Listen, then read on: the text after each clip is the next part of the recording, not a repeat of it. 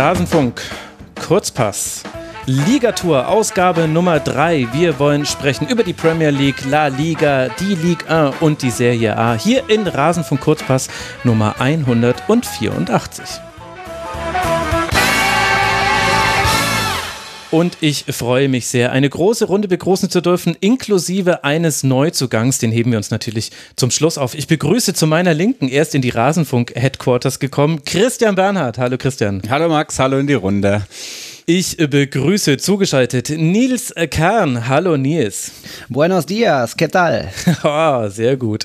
Und ebenfalls hier, how are you? Yogi Hebel für die Premier League. Ey, das war cringe. Hallo Yogi. Hallo, grüß euch, mein Englisch ist nicht so toll. ja, ja, ja, ja, genau.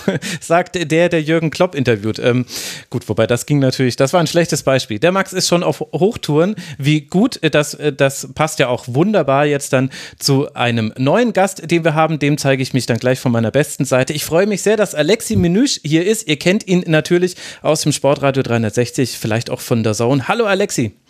Bonjour, Messieurs. Freue mich auch auf die Runde. Ja, sehr schön, dass wir dich hier für den Rasenfunk gewinnen konnten.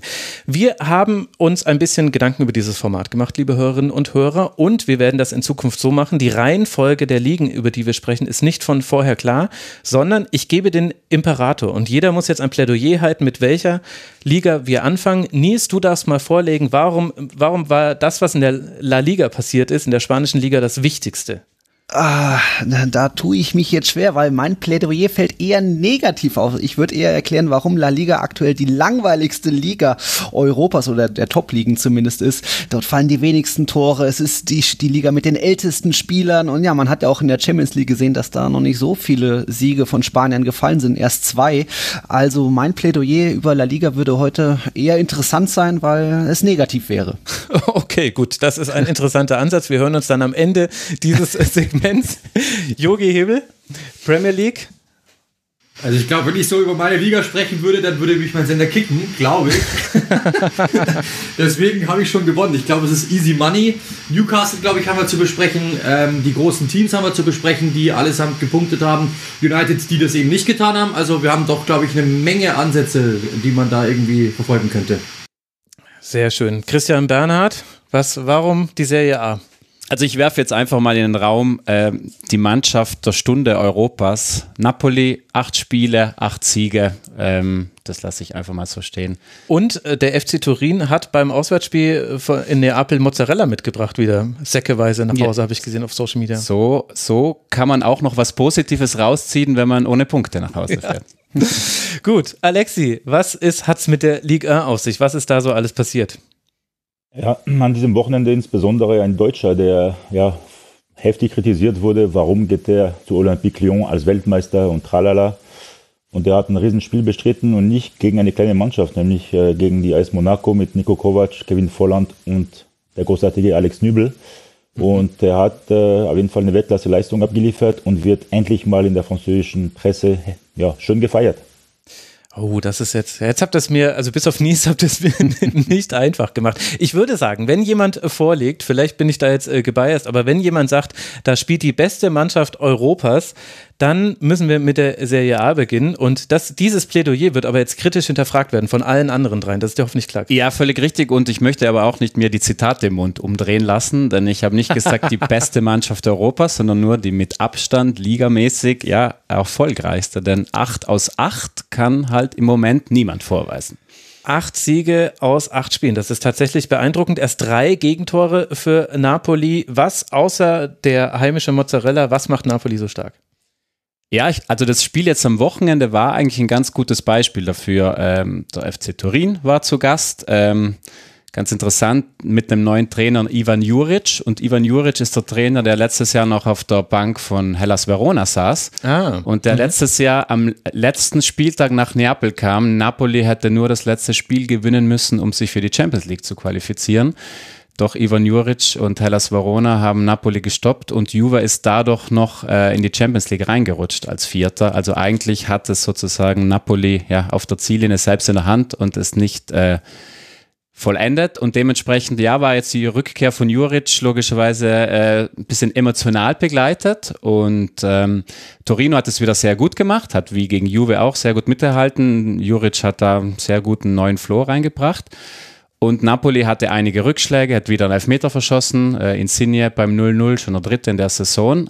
Aber Napoli findet im Moment wirklich in jedem Spiel irgendwie Wege, das Ding doch noch zu gewinnen. Diesmal war es ein spätes Tor von Osimen, der ja herausragend im Moment in Form ist. Da ist wirklich eine Naturgewalt da vorne drin. Äh, kann jedem nur raten, sich vielleicht das Tor anzusehen. Das 1-0, da steht er gefühlt zweieinhalb Meter in der Luft. Nicht nur gefühlt, ich glaube, wurde nachgerechnet, 2,52 Meter.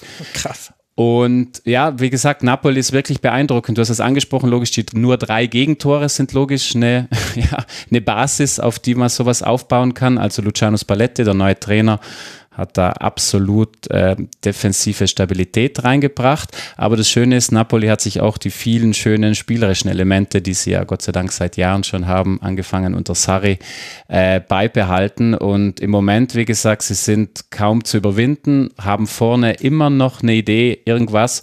Und wenn mal nichts hilft, was auch sehr, was heißt nichts hilft, sorry, was sehr beeindruckend ist, sie haben unfassbar spannende und auch schon erfolgreiche Standardsituationen. Also sie haben auch schon zwei, drei Spiele wirklich durch äh, Freistoßvarianten äh, gewonnen, wo dann eben irgendwie plötzlich sich drei, vier Spieler auf erstmal vielleicht äh, ungewöhnliche Wege gemacht haben, aber am Ende dann jeder da stand, wo er zu stehen hatte und das Tor dann gefallen ist. Also im Moment ist Napoli wirklich ja eine Mannschaft, die über viele Optionen kommen kann und die logischerweise wahnsinnig viel Spaß macht, gerade in so einer emotionalen Stadt wie Neapel. Zweitbeste Mannschaft nach Standardsituation. Nur Bologna ist da noch besser. Die stehen aber insgesamt nicht ganz so gut da wie Napoli, die eben diese komplett weiß-blanke Weste haben. Was ist sonst noch so passiert in der Serie A? Wir haben ja vor rund vier Wochen schon miteinander gesprochen. Ja, ähm, am Wochenende gab es auch zwei ja, Top-Spiele. Fangen wir vielleicht mal bei Lazio gegen Inter an. Ähm, es war die Rückkehr von Simone Inzaghi äh, nach Rom, nachdem er ja gefühlt, äh, ja nicht nur gefühlt, ich glaube Anfang der, seit Anfang der 2000er war er ja bei Lazio erst als Spieler, dann ewig als Trainer und jetzt eben im Sommer zu Inter gekommen.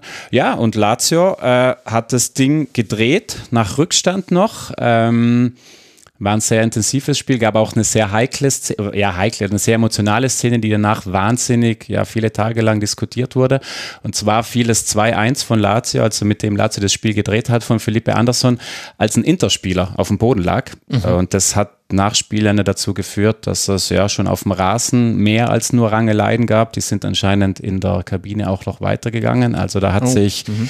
sehr viel aufgestaut und ähm, ja, die Argumentation find, fand ich dann auch schlüssig von Lazio, denn Inter hat erstmal weitergespielt. Da war Federico Di Marco lag schon am Boden, dann hat Inter noch weitergespielt, äh, ist einem Abschluss gekommen und auf dem Konter danach hat Lazio den Ball halt auch nicht rausgespielt, weil sie gesagt haben, hey, ihr habt erstmal noch weitergespielt, wir spielen jetzt auch weiter. Und da fiel das Tor, äh, muss auch dazu sagen, Federico Di Marco hatte nichts Schlimmes, also es war jetzt nicht, äh, ja, was Offensichtliches vielleicht, wo man sich denkt, wo, wo, wo, das sollte man mhm. gleich stehen bleiben. Der Schiri, wie gesagt, hat auch weiterlaufen lassen und ja, dementsprechend war das danach sehr emotional, aber ich finde, so wie es lief, jetzt äh, würde ich da Lazio keinen riesen, riesen Vor äh, Vorwurf machen, weil gesagt erstmal Inter auch erstmal noch weitergespielt hatte. Kommt daher dann auch die rote Karte für Luis Felipe in der genau, 96. das Minute? Das war in der Nachspielzeit, da gab es einige Rangeleien. Wie gesagt, im Tunnel ist es anscheinend auch noch weitergegangen, also da hat sich sehr viel aufgestaut äh, ja, das war so ein bisschen die Szene dieser Partie. Aber da muss ich ganz kurz Yogi Hebel mit reinholen. Yogi, welches Spiel war das? Mourinho war beteiligt. Also ich glaube, Chelsea war es mit, äh, wo es auch eine Rangelei im Spielertunnel gab, die dann danach unter anderem in der BBC aufgearbeitet wurde mit genauen Karten, wann wer wo in die Kabine gegangen ist und wann die Spieler sich dann nochmal getroffen haben. Weißt du das noch? War das gegen City? Es könnte gegen City gewesen sein, könnte aber auch gegen Arsenal gewesen sein. Ich glaube, da war auch mal was mit äh, oh, äh, Arsene Wenger. Ja, ja, genau, mit Arsene Wenger. Das einzige Mal, dass man Arsene Wenger wütend gesehen hat. Absolut. Außer als jemand gesagt hat, äh, WM nur alle zwei Jahre finde ich doof. Da war er auch ein bisschen beleidigt. Ja, aber gut, das hat Momente. Danke dir, Yogi. Also das war Lazio gegen Inter 3 zu 1. Wie würdest du dann jetzt den bisherigen Saisonstart von Inter bewerten? Über die haben wir ja letztes Mal auch schon gesprochen, als positive Überraschung, dass sie trotz der Abgänge ja. noch gut dastehen. Jetzt sind es sieben Punkte Rückstand, aber halt auch auf einen wirklich dominierenden Tabellenführer. Ja, es war die erste Niederlage der Saison. Ähm, ähm, ja, es war jetzt man darf nicht vergessen, es war ja wieder ein Wochenende nach dem Länderspiel Pausen mhm. und Länderspielpausen in Italien sind bei einigen Mannschaften, speziell bei Inter, verknüpft mit einigen Südamerikaner, die mhm. dann irgendwie in der Nacht von Freitag auf Samstag zurückkommen. Dementsprechend Lautaro Martinez saß nur auf der Bank, Correa saß nur auf der Bank. Also ich finde, spielt äh, gerade, wir hatten das Beispiel auch schon, Juve kam ja nach Neapel das Spitzenspiel ohne die fünf Südamerikaner, weil die auch wirklich erst am Tag des Spiels zurückgekehrt sind. Also so von der Einschätzung her, ähm, ja, wie gesagt, das erste Niederlage, logischerweise. Das Problem für alle in Italien ist, dass Napoli und auch Milan äh, diese brutale Pace haben. Also ich würde sagen, Inter äh, mit äh, 17 Punkten nach acht Spielen, das ist erstmal okay. Mhm. Aber logisch, wenn du jemand hast, der vorne einfach brutal aufs Gaspedal drückt, dann bist du logischerweise auch unter Druck. Ein Satz noch ganz kurz zu Lazio.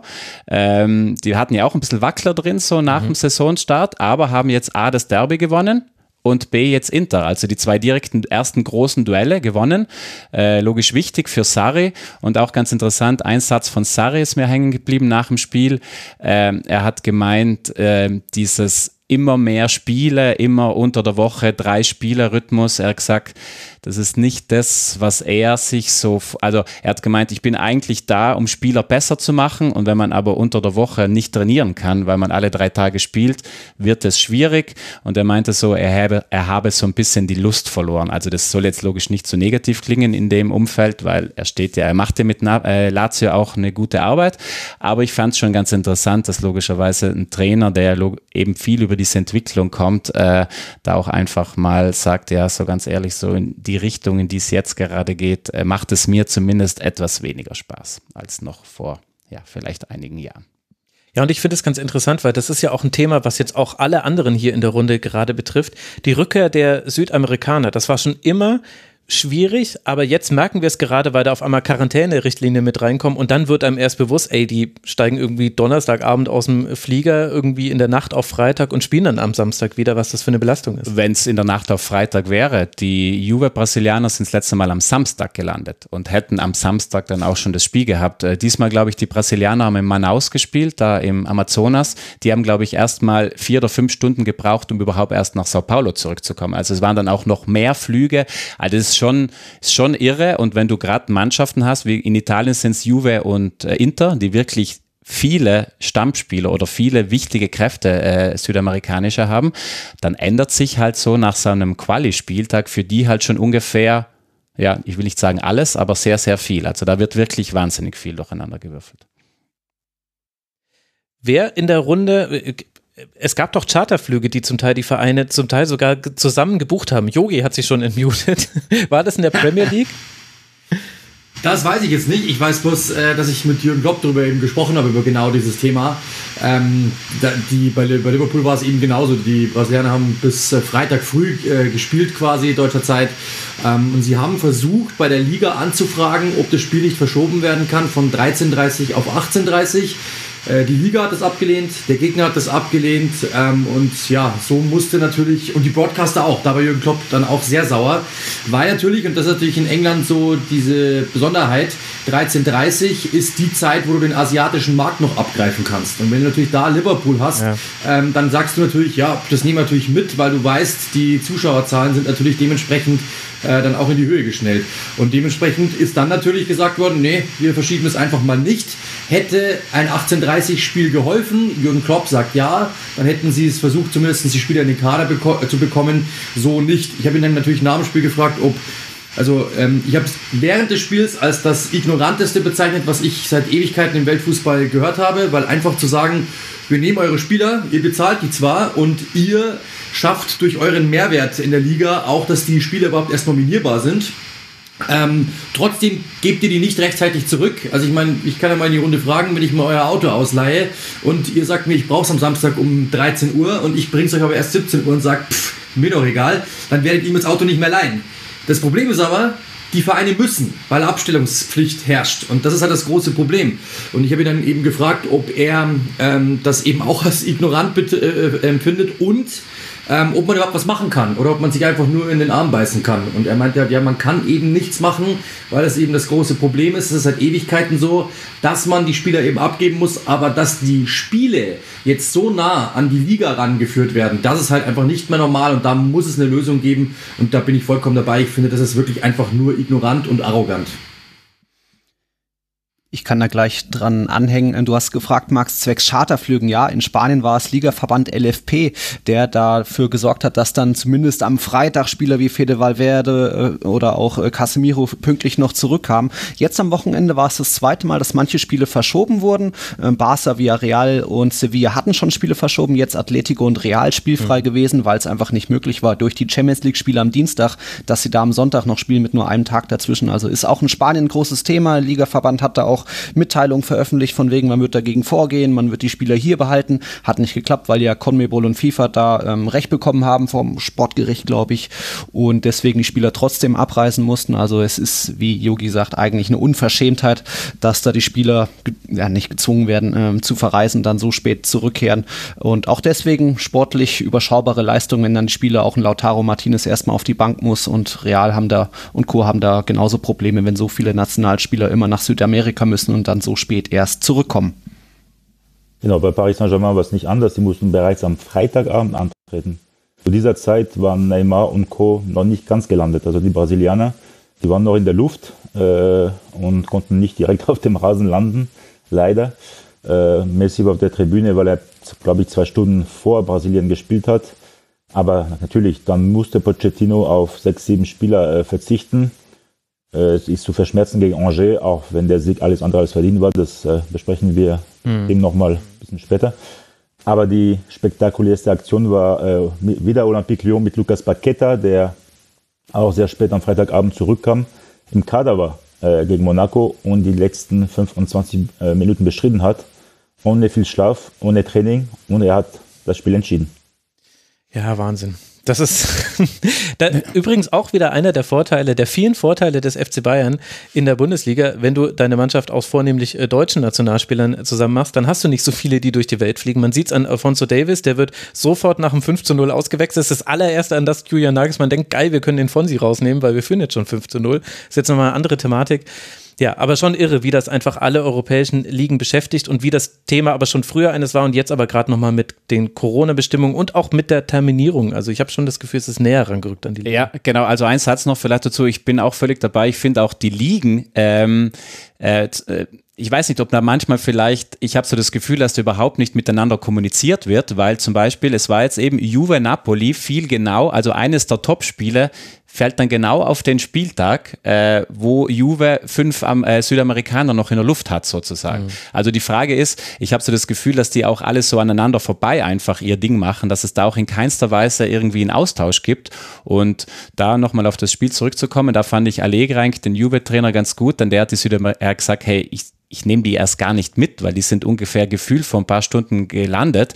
Die sind im Kopf, keine Ahnung, äh, nach einem Interkontinentalflug. Also ich finde, man sollte auch hin und wieder an die Spieler denken. Mhm. Äh, und dementsprechend fand ich das dann eigentlich ganz gut. Aber dem Spektakel kommt es logischerweise nicht zugute, wenn du bei einem Spitzenspiel nicht die besten Spieler aufbieten kannst. Ja, das ist schon spannend. Wenn wir bei Juve sind, wollen wir dann auch, weil das hast du ja vorhin angesprochen, das äh, zweite Spitzenspiel Juve gegen die Roma. Also ich gehe jetzt einfach mal davon aus, dass das das zweite Spitzenspiel ist. Sehr gut erkannt. Das, ja, Wahnsinn. Adlerauge Ost mal wieder. Ein 1 zu 0 für Juve. Die kommen jetzt so langsam in die Spur, sind aber trotzdem noch 10 Punkte Rückstand auf Napoli. Ja, sind die zehn Punkte, die sie schon vor, vor vier Spielen hatten, aber das bedeutet jetzt auch, dass sie viermal in Serie genau. gewonnen haben. Ja, bei Juve ist momentan Pragmatismus pur angesagt. Es geht einfach darum, ja, eine Siegesserie zu starten, weil das Loch schon so groß ist. Ähm, haben jetzt zum dritten Mal in Serie zu Null gespielt, was Juve am Anfang der Saison meilenweit davon entfernt war. Es ging los mit diesem 1-0 gegen Chelsea in der Champions League, dann 1-0 im Derby gegen Turin und jetzt 1-0 gegen die Roma.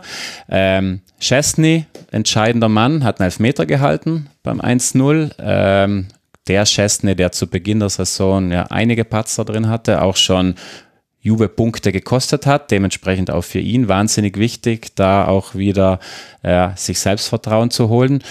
ja, war ein Spiel. Diese Elfmeterszene war auch hier der Aufreger eigentlich des Abends, denn ähm, das Foul war unstrittig von Chesney an Mikitarian, aber wirklich ein Wimpernschlag später, gefühlt eine Sekunde später, drückt äh, Tammy Abraham den Abpraller ins Tor. Ah. Aber der Schiedsrichter hat halt, was ja irgendwie auch nachvollziehbar ist, halt in dem Moment schon gepfiffen ja. und dann tritt der Roma-Spieler Veretu an und verschießt einen Elfmeter.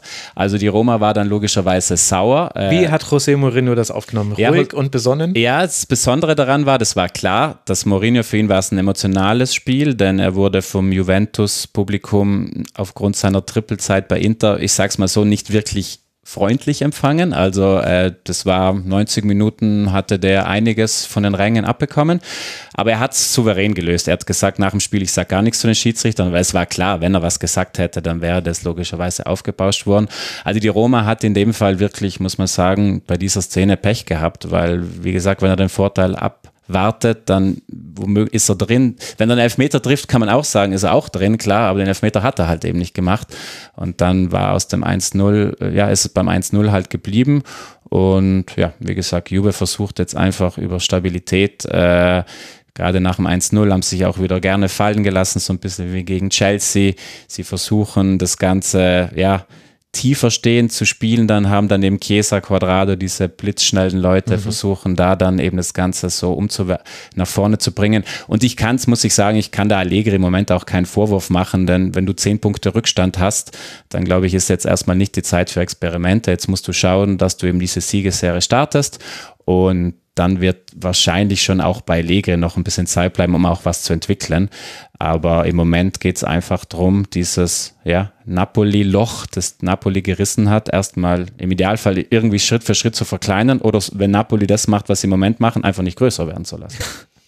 Ja, da wird unter anderem das Spiel gegen Inter wahrscheinlich ein Wichtiges. Und die Fiorentina wird auch einer der nächsten Gegner von Juve sein. Über die wollten wir eigentlich unbedingt aussprechen, hast du zumindest das letzte Mal gesagt. Ich Und glaub, dann verlieren die gegen Venezia.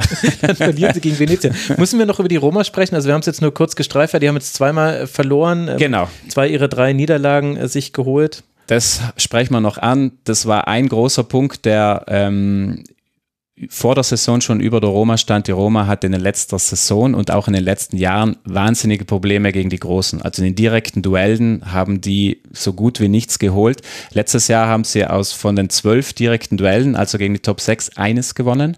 Und eine interessante Zahl bin ich heute noch drüber gestolpert. Anscheinend von den letzten 38 direkten Duellen untereinander, also jetzt über mehrere Spielzeiten, haben sie nur sechs gewonnen. Krass. Und da kannst du dann eigentlich nicht ganz oben mithalten, ist klar. Und das Problem, die Hoffnung war, Mourinho kommt jetzt, bringt genau in diesen großen Spielen dann vielleicht diesen Tick ja, Überzeugung noch mal mehr.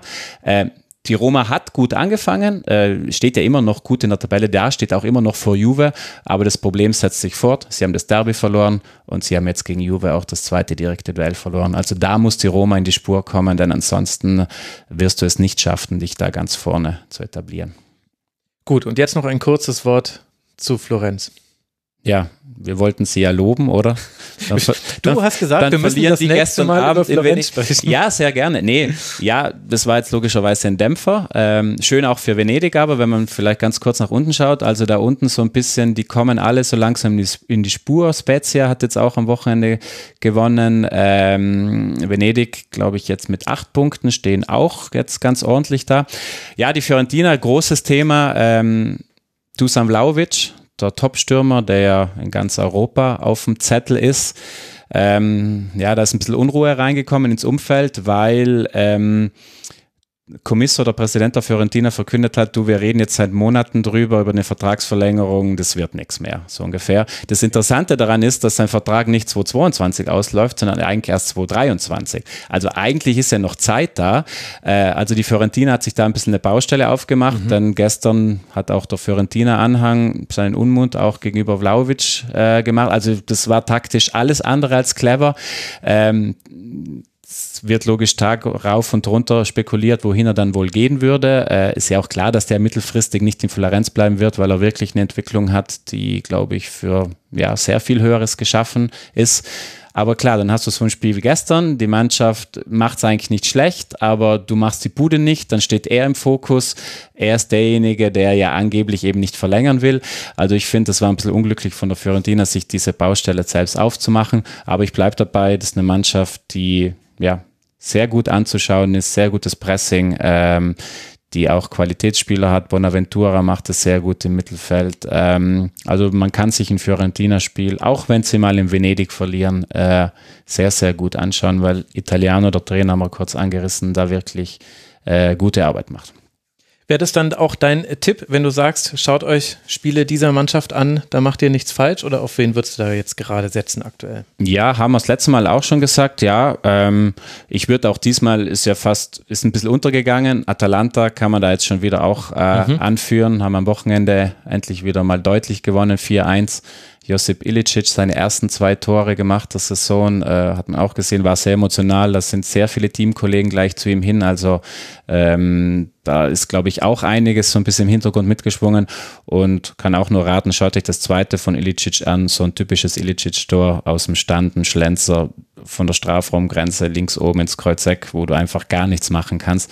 Also Atalanta hat riesen Verletzungspech im Moment. Es ist nicht, nicht nur Robin Gosens, der lange ausfällt, es ist auch Pessina, der mhm. national mhm. italienische Europameister. Jetzt ist auch noch Berat City, fällt, glaube ich, mindestens einen Monat aus. Also im Moment müssen sie schauen, dass sie sozusagen ja ihre intensive Spielweise auch mit weniger Spielern und auch mit Schlüsselspielern nicht besetzen können. Aber ich habe das Gefühl, dass Atalanta diese kleinen Rückschläge, die sie zuletzt hatten, in der Lage ist aufzufangen. Und ja, ein Atalanta-Spiel bleibe ich weiterhin dabei, ist eigentlich verlässliche Fußball-Spaß-Kultur, äh, die man sich jedes Mal anschauen kann. An diesen Worten werden wir dich messen, Christian. Aber die Serie A, wirklich spannende Entwicklung da. Ich würde sagen, wir lassen jetzt Alexi nicht äh, zu lange warten bei seinem Rasenfunkdebüt und wir sprechen jetzt mal, Alexi, über die Ligue A. Was hat sich denn äh, da zuletzt getan? Du hast ja schon angesprochen, unter anderem PSG sich schwer gegen Angers. Ja, es ist ein bisschen das Spiegelbild äh, dieser Saison. Paris gewinnt fast alle seine Spiele, bis jetzt nur einmal verloren und äh, der Rest immer gewonnen, kein Unentschieden. Aber spielerisch sehr mau, sehr glücklich, äh, diese Siege, oft in der Nachspielzeit. Jetzt mit einem sehr glücklichen Elfmeter, der eigentlich nicht gegeben werden sollte. Mhm. Und äh, man hat irgendwie das Gefühl, dass Pochettino immer noch nicht in Paris angekommen ist. Nach zehn Monaten, da merkt man oder stellt man keine Handschrift fest. Ähm, es ist eher Zufallsaktionen, was wir insbesondere gegen Angers am Freitag gesehen haben, aber auch in den anderen Spielen. Es gab bis jetzt unter seiner Regie in zehn Monaten zwei gute Spiele. Einmal in Barcelona im Achtelfinal-Hinspiel gegen eine Mannschaft, die eh schon unterirdisch war.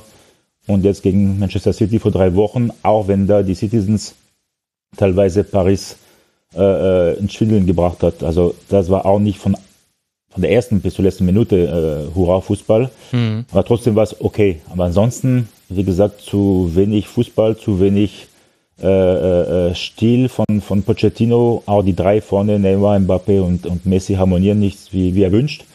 Und deswegen kann man, sich, kann man sich schon Sorgen machen, was das wahre Niveau von PSG betrifft. Also meiner Meinung nach hat diese Mannschaft nach wie vor nicht das Potenzial, die Champions League zu gewinnen. Ja, dieses äh, Spiel gegen City, das fand ich äh, sehr interessant. Also es war auf hohem Niveau. Man konnte sich das sehr gut angucken. Aber was mich eben wirklich verwundert hat, war, am Ende steht PSG bei sechs Schüssen. Ich meine, man macht dann auch zwei Tore daraus und das ist dann in Ordnung. Und die reine Statistik sagt jetzt auch nicht alles über dieses Spiel aus. Da waren auch so ein paar ungenaue Aktionen mit dabei. Aber das ist ja genau eigentlich das Gegenteil von dem, was man sich erwartet, wenn man eben so viel, vor allem ja auch in den Sturm investiert. Ja, absolut. Ähm, klar kann man sich auf der einen Seite bei PSG beglückwünschen, dass man so effizient ist und, und, und nicht so viele Chancen braucht, um ein Tor zu erzielen, äh, wenn es darauf ankommt. Ich meine jetzt äh, auf der europäischen Bühne. Aber man erwartet schon mehr Fußball, mehr, mehr, mehr Spektakel, mehr Attraktivität und das hat man einfach nicht. Und äh, das ist schon an den Trainern zu, anzukreiden, weil er ist auch da, um äh, seinen Stil, seine Philosophie durchzusetzen. Und die Frage ist bei Pochettino, ehrlich gesagt, hat er überhaupt eine? ähm, das wäre jetzt meine Frage weil, gewesen, ja. Ja, also wie gesagt, seit zehn Monaten ist er da und er hat immer gesagt, ich brauche mindestens sechs Monate. Okay, hat er auch bekommen. Er ist nicht mal französischer Meister geworden, muss man auch nie vergessen. Ähm, natürlich werden jetzt die Wartungen erfüllt bis jetzt. Spitzenreiter locker in der Ligue 1. Äh, in der Champions League sieht es gut aus, dass man ins Achtelfinale einzieht, sogar vielleicht als Gruppensieger. Aber wenn du auch so spielst im, im Frühling, dann kann es das sein, dass du gegen sogar Borussia Dortmund ausscheidest im Achtelfinale. Hm. Also bei PSG noch längst nicht alles da, wo es sein soll. Wie sieht es denn sonst so in der Liga aus? Also du hast es schon angesprochen, PSG ist deutlich vorne, erst eine Niederlage in zehn Spielen, 27 Punkte macht es dann. Lens auf Platz zwei mit neun Punkten Rückstand schon deutlich dahinter. Wir haben das auch schon in den letzten Folgen immer wieder angesprochen, dass ja vor allem die starken Mannschaften aus der Vorsaison wirklich mit Problemen in diese Spielzeit gehen und das hört nicht so wirklich auf. Also egal, ob ich auf Lille gucke, ob ich auf Monaco gucke, es gibt eigentlich nur ganz wenige, die wieder, Lyon, die erholen sich jetzt langsam so ein bisschen, aber das ist irgendwie gerade eine sehr interessante Liga-Saison, weil so viel hinter PSG passiert. Was sind denn da für dich die interessantesten Mannschaften? Ich hoffe für die Konkurrenzfähigkeit des französischen Fußballs, äh, vor allem der Champions League, dass Lyon Monaco das Podium komplettieren werden am Saisonende, weil wenn es wieder eine Überraschungsmannschaft äh, schafft, wie Lille in der letzten Saison, vom Potenzial her vielleicht in dieser Spielzeit Nizza oder Rennes, dann werden diese be beiden Mannschaften, egal welche die Champions League bestreiten würde, in der Gruppenphase der Champions League maximal mit einem Punkt ausscheiden. Und äh, das sollte man gefälligst äh, äh vermeiden, weil wenn man PSG herausnimmt in den äh, in der Champions League haben die französischen Vereine, ich glaube, in den letzten fünf Jahren von 99 möglichen Punkten neun Punkte geholt. Ja, das ist eigentlich eine Katastrophe. Obwohl es im Schande, letzten Jahr diese zwei Halbfinalisten gab. Nee, im vorletzten Jahr war das mit PSG und Lyon. Du musst halt PSG und Lyon rausnehmen. Genau, Lyon habe ich vergessen. Also, Aber ansonsten okay. so Mannschaften wie Marseille, wie Rennes letztes Jahr. Mhm. Lille fängt auch damit wieder an. Wird auch sagen und klanglos ausscheiden als amtierender Meister dann ist es schon ein Problem. Da fällt das einfach an Konstanz. Ähm, deswegen Lyon und Monaco sind für mich schon Mannschaften, die wieder nach oben schielen können, die auch in der Champions League eine Rolle spielen können, weil die Geld haben, weil ein klares Konzept haben, sehr professionell arbeiten. Und äh, Lyon hat sich jetzt äh, gefangen mit Peter Boss als Trainer, muss man ehrlich sagen. Die bieten auch einen attraktiven Fußball. Mhm. Monaco hat ein bisschen mehr Schwierigkeiten. Äh, ähm, allein wenn man sieht, was äh, Kevin Volland dieser Saison leistet bzw. nicht leistet. Das ist schon ein, ein Schatten seiner selbst. Also ich weiß nicht, äh, was er durchmacht, ob er enttäuscht ist, dass er nicht mehr in der Nationalmannschaft ist oder was, aber auf jeden Fall hat er in der letzten Saison 16 Treffer erzielt, allein in der Ligue 1 in dieser Saison äh, wird er nicht mehr so lang Stammspieler sein, wenn es so weitergeht und da hat Kovac schon große Probleme. Natürlich war das aus in der Champions League Quali gegen Donetsk äh, eine Art äh, ähm, Schock, weil man unbedingt in die Königsklasse zurück wollte. Aber vom reinen Potenzial muss eigentlich Monaco auch wieder auf dem Podium. Und man, da muss man sehen, wie Marseille wirklich stark ist. Das werden wir definitiv am, am äh, Sonntag wissen, beim Spiel des Jahres gegen Paris Saint-Germain, mhm. äh, beim Classico. Und äh, deswegen wäre es schon für die ja, Wettbewerbsfähigkeit, Konkurrenzfähigkeit der französischen Liga äh, eine gute Nachricht, wenn äh, nicht mehr kleinere Namen auf dem Podium landen. Ja, spannend. So ein bisschen eine andere Perspektive, als man sie ja sonst gerne hat, wo man sich dann freut über die Außenseiter. Aber das Argument mit den Champions League abschneiden, das ist schon relativ gewaltig. Lass mal noch kurz bei Monaco bleiben. Das interessiert mich. Kevin Volland hast du angesprochen, hat erst zwei Tore gemacht in der Liga, in der Europa League noch keins. Da ist gerade Ben Yedder der erfolgreichste Torschütze, jetzt auch nicht unbedingt ähm, überragend, aber äh, derjenige, der noch am ehesten äh, trifft. Monaco liegt aktuell auf Tabellenplatz 10 mit 14 äh, Punkten. Kann man denn festmachen, woran das liegt? Ich habe zwischendurch auch mal Kritik an Alexander Nübel gelesen. Generell ist es ja immer relativ unruhig bei Monaco. Wo würdest du denn sagen, liegen die Gründe dafür, dass das mit Niko Kovac und seiner Mannschaft da jetzt gerade nicht so gut läuft? Ja, eigentlich ist es komisch, wenn man sagt, Monaco unruhig, was nichts haben, weil da gibt es keinen Druck, da gibt es keine Fans, da gibt es keine Journalisten. Das ist einfach das Schönste für einen Fußballprofi. Du hast das beste Stimmt, Klima der Welt. eigentlich recht. Eine fantastische Landschaft, das beste Essen der Welt. Entschuldigung, äh, Christian. Und äh, du hast auch äh, äh, einfach ja, ein nettes Stadion mitten in der Stadt. Also es ist schon eine Ausnahme. Aber natürlich steckt dahinter ein äh, reicher russischer äh, Eigentümer, der auch Ergebnisse sehen will, der schon relativ viel Geld einsteckt. Und ähm, der einfach die, die, die Ziele erreichen will. Und wenn seine Mannschaft jetzt Center ist, muss man auch relativieren, weil zwischen Platz 1 und Platz 2 sind zwei neun Punkte, aber zwischen Platz 2 und 16 äh, äh, sind auch, glaube ich, neun Punkte. Und Monaco mit zwei Siegen in Folge könnte wieder ganz oben nach oben kommen. Aber es ist nicht normal natürlich, dass man jetzt nach äh, zehn Spieltagen nur auf Platz 10 steht. Da fällt es auch an Konstanz bei Monaco. Und äh, hatte auch Kovac Probleme mit der Torwartposition, weil äh, Alex Nübel kannte kein Mensch in Frankreich. Dann spielt er. Sein Konkurrent Benjamin Lecomte hat so viel Angst vor Nübel, dass er sofort nach, nach Madrid zu Atletico wechselt, wo er noch weniger spielt, ist ja klar. Und äh, Nübel macht dann ein Patzer nach dem anderen im August, im September. Kriegt wirklich schlechte Note in der französischen Presse, auch zu Recht, weil er wirklich äh, äh verschiedene und mehrere Patzer äh, gemacht hat aber, muss man ehrlich sagen, seit zwei Spielen hat er sich stabilisiert. Scheinbar hat ihn auch äh, die Länderspielpause gut getan. Er war überragend, muss man sagen, in Lyon trotz zwei Gegentore, aber es hätte äh, deutlich höher ausfallen können äh, zugunsten von OL. Und da hat wirklich äh, der Ex-Schalker seine, seine, Sache richtig gut gemacht, hatte zwei, drei Weltklasse-Reflexe und gezeigt, äh, warum Kovac ihn vertraut. Und vielleicht ist es das Ende seiner schlechten Zeit. Vielleicht hat er auch äh, Zeit gebraucht, sich anzupassen, neue Liga, neue Kultur, neue Sprache und so weiter und so fort. Und äh, kann man nur wünschen für ihn, dass er äh, weiter starke Leistungen zeigt und er auch dafür sorgt, dass Monaco wieder nach oben kommt äh, in Richtung Weihnachten. Mhm. Und jetzt hast du ja genau dieses Spiel gegen Lyon jetzt schon mehrfach angesprochen. Lyon hat das 2 zu 0 gewonnen. Äh, die Tore haben äh, gemacht Ekambi und äh, Denayer. Und damit ist Lyon jetzt auf Tabellenplatz 16 geklettert, wobei dein Hinweis schon sehr wichtig war zu sagen, wie eng da der Abstand ist. Das hätte ich natürlich noch unbedingt dazu sagen müssen. Also Lyon jetzt 16 Punkte, ein, äh, ein Sieg mehr und man äh, könnte bis auf Platz zwei sogar in der Theorie springen. Also das scheint besser in der Spur zu sein und wir haben schon in den letzten Sendungen gehört, dass es da eine große Begeisterung auch für Peter Boss äh, gab und auf das Projekt, was er da jetzt umsetzt. Wir als deutsche Fußballfans gucken da ja ein bisschen kritischer drauf, weil wir zwar gesehen haben, was da gut gehen kann, aber halt auch, wo die Probleme liegen in Konterabsicherung und dass es eben dann auch sehr davon abhängt, dass man auch seine Chancen verwandelt, die man mit dem sehr offensiven Spielstil herausspielt.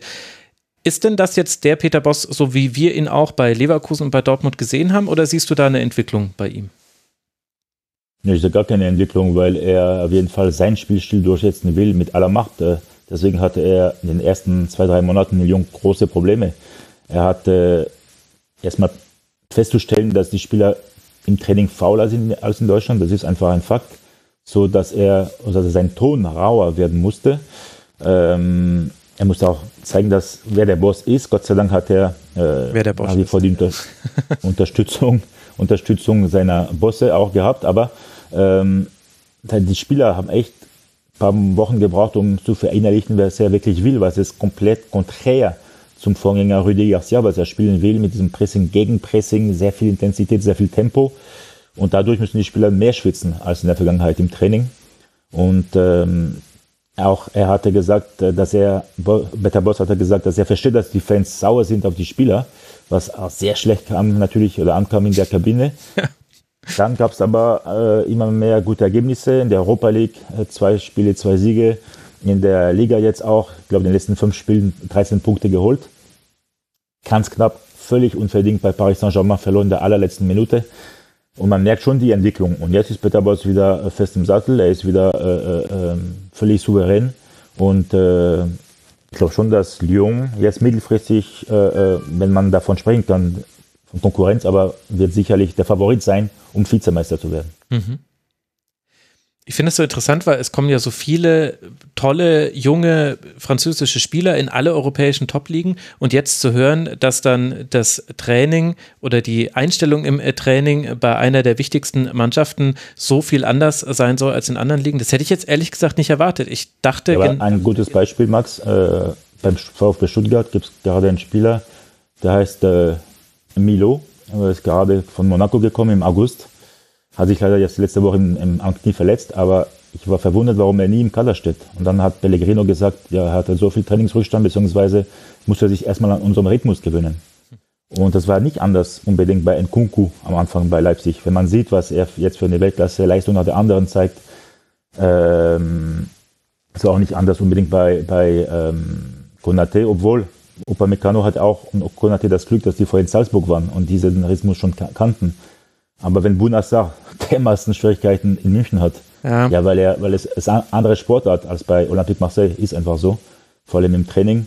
Und deswegen diese jungen Spieler, diese Juwelen, diese ho hohe Talente, die jetzt auch in Dortmund hat mit Koulibaly, unter anderem, der auch große Schwierigkeiten hat mit dem Laufpensum beim BVB, die brauchen Zeit, um sich dran zu gewöhnen. Aber wenn die angekommen sind dann in ihren jeweiligen Vereinen, dann werden sie sicherlich eine wichtige Rolle spielen, weil sie auch die Chance bekommen auf Einsätze im Gegensatz zu den Premier League Clubs oder allein bei Paris Saint-Germain, wie es bei Nkunku, äh, Diaby oder Coman der Fall war. Ja, das waren ja schon ziemlich viele sehr gute Beispiele, da hast du recht.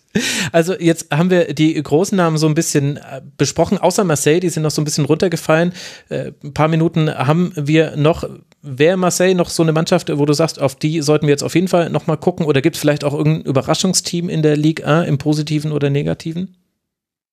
Mit Marseille glaube ich nicht. Die haben zwar einen guten Kader, den verrückten, der zweite El Loco äh, namens äh. Pauli.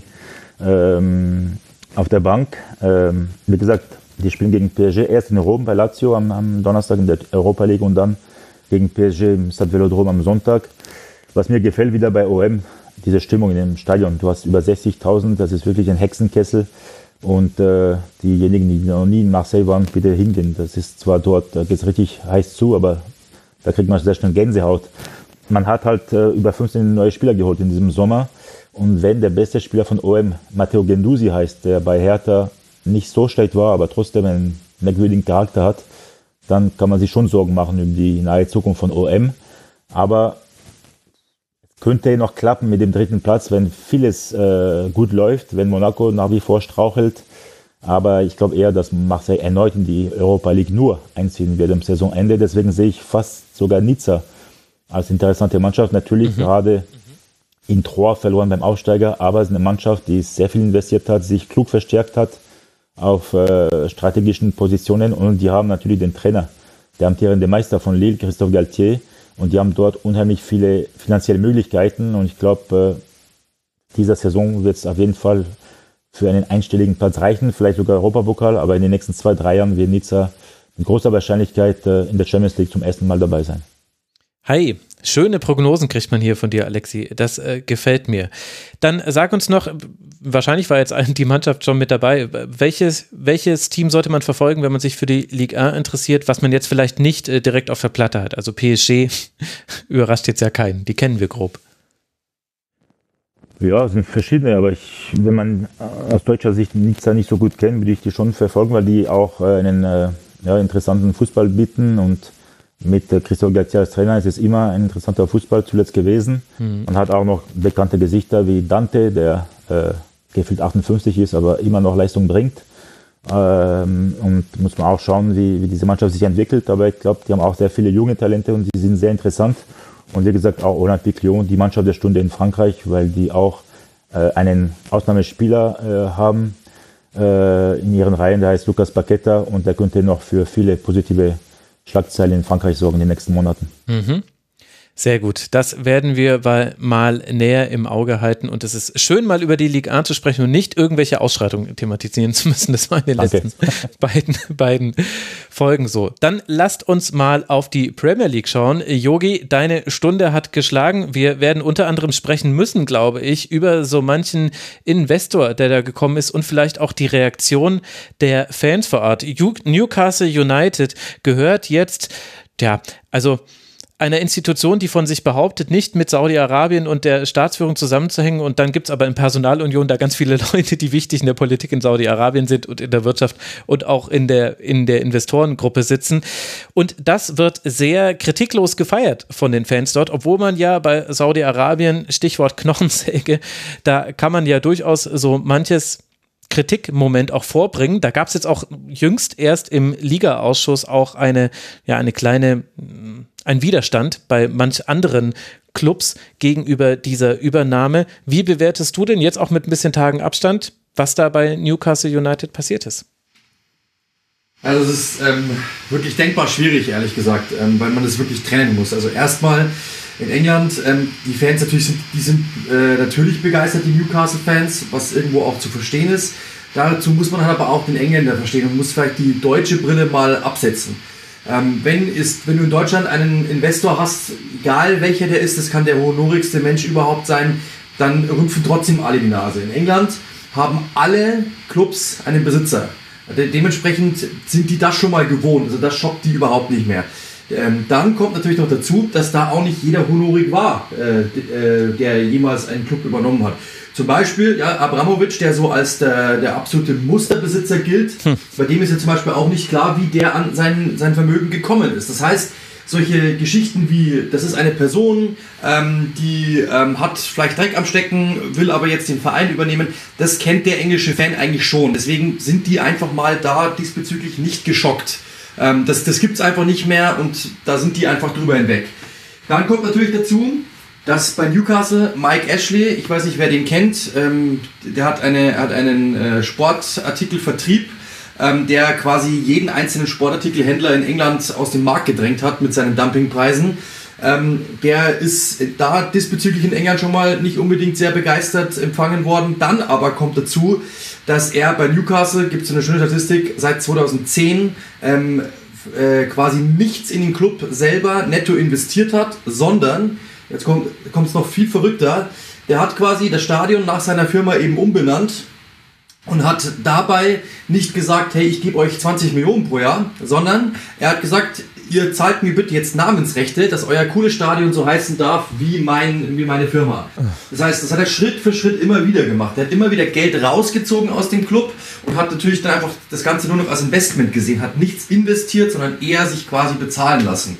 So, und dann kommt natürlich jetzt äh, irgendjemand aus Saudi-Arabien, ja, von dem man weiß, die haben ein Vermögen von 70.000 fast, ja, äh, äh, wie, heißt, wie nennt man so schön? Äh, Fantastilliarden, glaube ich. Fast Tantillionen, so ist es genau. Ähm, so, und dann kommt der natürlich daher und sagt, äh, und, und, man vermutet, dass die auch bereit sind, das zu investieren. Ob sie es tun, weiß kein Mensch. Ähm, und dass natürlich dann ein Newcastle-Fan, der in, über die letzten Jahre hinweg gebeutelt worden ist, dass der sich dann erstmal freut, ähm, kann ich vielleicht sogar verstehen. Dann muss man auch dazu wissen, dort an der Teilzeit sind jetzt nicht unbedingt ähm, die allergebildetsten, das ist natürlich jetzt schon sehr, ähm, äh, natürlich sehr äh, polemisch, wie ihr wisst, was ich meine. Die sind alle, alle so Brexit, äh, Brexit-Befürworter und so. Also das ist, das ist eine sehr gebeutete Gegend dort, mhm. ähm, wirtschaftlich jetzt nicht unbedingt sehr stark. Ähm, und dass die natürlich dann erstmal sagen, Gott sei Dank, Newcastle United lebt wieder, unsere Religion hat wieder einen Sinn kann man irgendwo nachvollziehen. Dabei darf man aber natürlich äh, nicht vergessen, dass dieses Regime Blut an den Händen hat. Das ist ein Massenmörder, wie es Uli gestern schon gesagt hat, ähm, und das bleibt er auch. Dann trotzdem die nächste Windung. Muss ja nicht heißen, dass er deswegen auch ein schlechter Besitzer ist.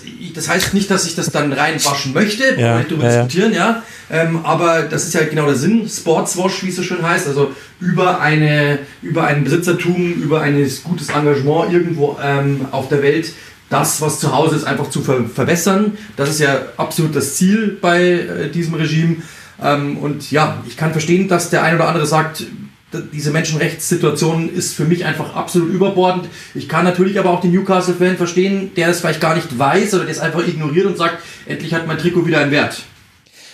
Ja, vor allem, wenn man jetzt mal versucht, weil jetzt haben wir das Politische schon mit besprochen, wenn man es versucht, aufs Sportliche zu reduzieren, dann siehst du zwei Abstiege von Newcastle United 2008, 2009 und 2015, 2016, also in der jeweiligen Saison. Es ging dann jeweils in der nachfolgenden Saison als Erster in der Championship wieder nach oben, aber die Ergebnisse sind ja nicht prickelnd. Platz 10, Platz 13, Platz 13, Platz 12 und aktuell liegt man auf dem vorletzten Platz mit nur drei Punkten aus acht Spielen. Das das heißt, wir haben hier keine Luxussituation, sondern wir haben eine sportlich sehr prekäre Situation, die durch eine wirtschaftliche Besonderheit eben durch die Art und Weise, wie der bisherige Investor weniger Investor war als Nutznießer des äh, Vereins die das Ganze nochmal so ein bisschen sportlich einordnet. Wo steht denn da Newcastle United und wenn wir jetzt mal nicht irgendwelche Zukunftstransfers mit einpreisen, von denen wir ja gar nicht wissen, ob sie kommen und wie gut die dann auch funktionieren,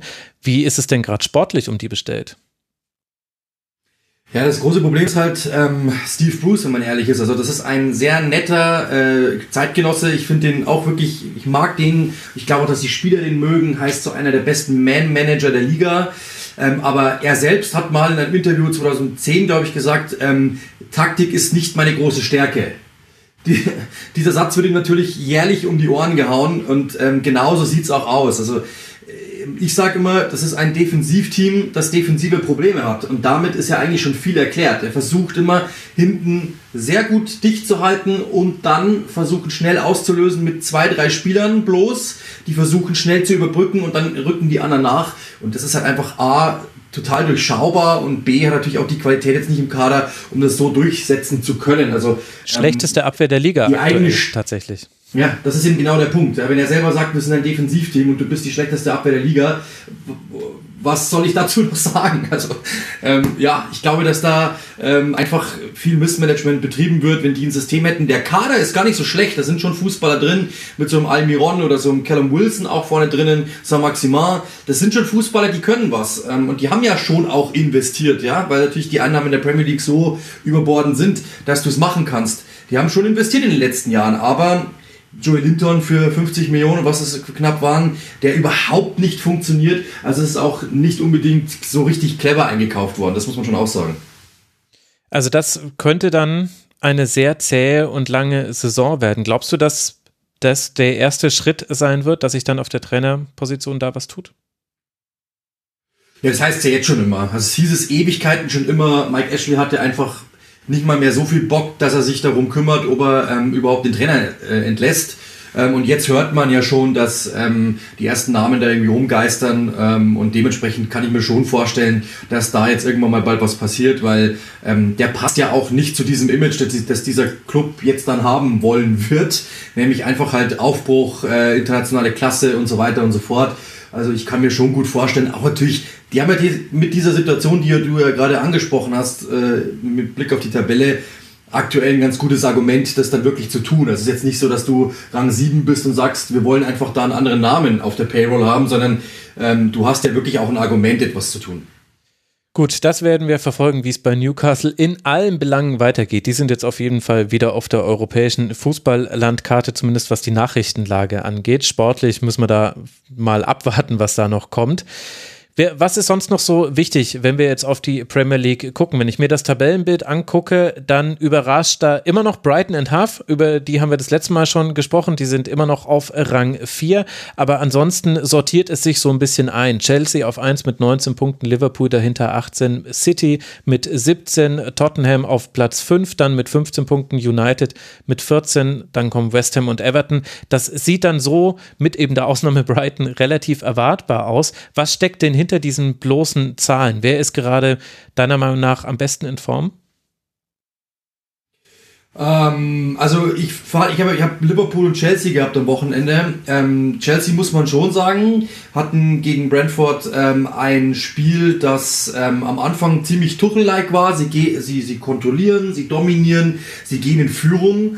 Äh, und dann hatte ich so das Gefühl, okay, sie schalten jetzt einen Gang zurück und versuchen das zu verwalten. Und dann kam wirklich eine der besten letzten Viertelstunden, die ich jemals gesehen habe. Und die ich jemals von einem Aufsteiger gesehen habe. Also Brentford war sehr beeindruckend, aber Eduard Mendy, der das super ähm, da hinten gemacht hat, der, glaube ich, fünf Weltklasse-Paraden hatte und im Endeffekt den Dreier gesichert hat, das ist ein, das ist schon ein Holz, aus dem ein Meister gemacht werden kann. Also, dass du so ein Spiel dann doch noch über die Bühne bringst, wie du das gemacht hast, ist sehr beeindruckend. Das ist so diese Abgezocktheit, die ich äh, wirklich bewundere. Und auf der anderen Seite Liverpool, denen man sagen muss, die gewinnen 5-0 gegen Watford, als wäre das gar nichts.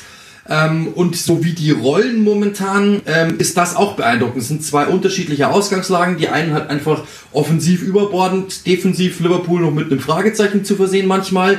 Chelsea einfach diese Abgezocktheit, dass die sich diese Dinge einfach dann wirklich nehmen und sich dort eben nicht erwischen lassen. Also das sind so zwei Gegenpole, die mich momentan schon beeindrucken, ehrlich gesagt, auf jeweils äh, die ganz eigene Art und Weise. Ich habe einen Podcast gehört, ich weiß jetzt gerade gar nicht, wo er war. Ah, das Squawker Football äh, Podcast war das. Da haben sie die aktuelle beste Mannschaft der Liga zusammengestellt. Da waren Mendy vor Allison unwidersprochen von allen drei Hosts auf Platz 1. Der muss wirklich eine fantastische Saison spielen. Du hast es ja gerade auch am Beispiel dieses Brentford-Spiels dann genannt.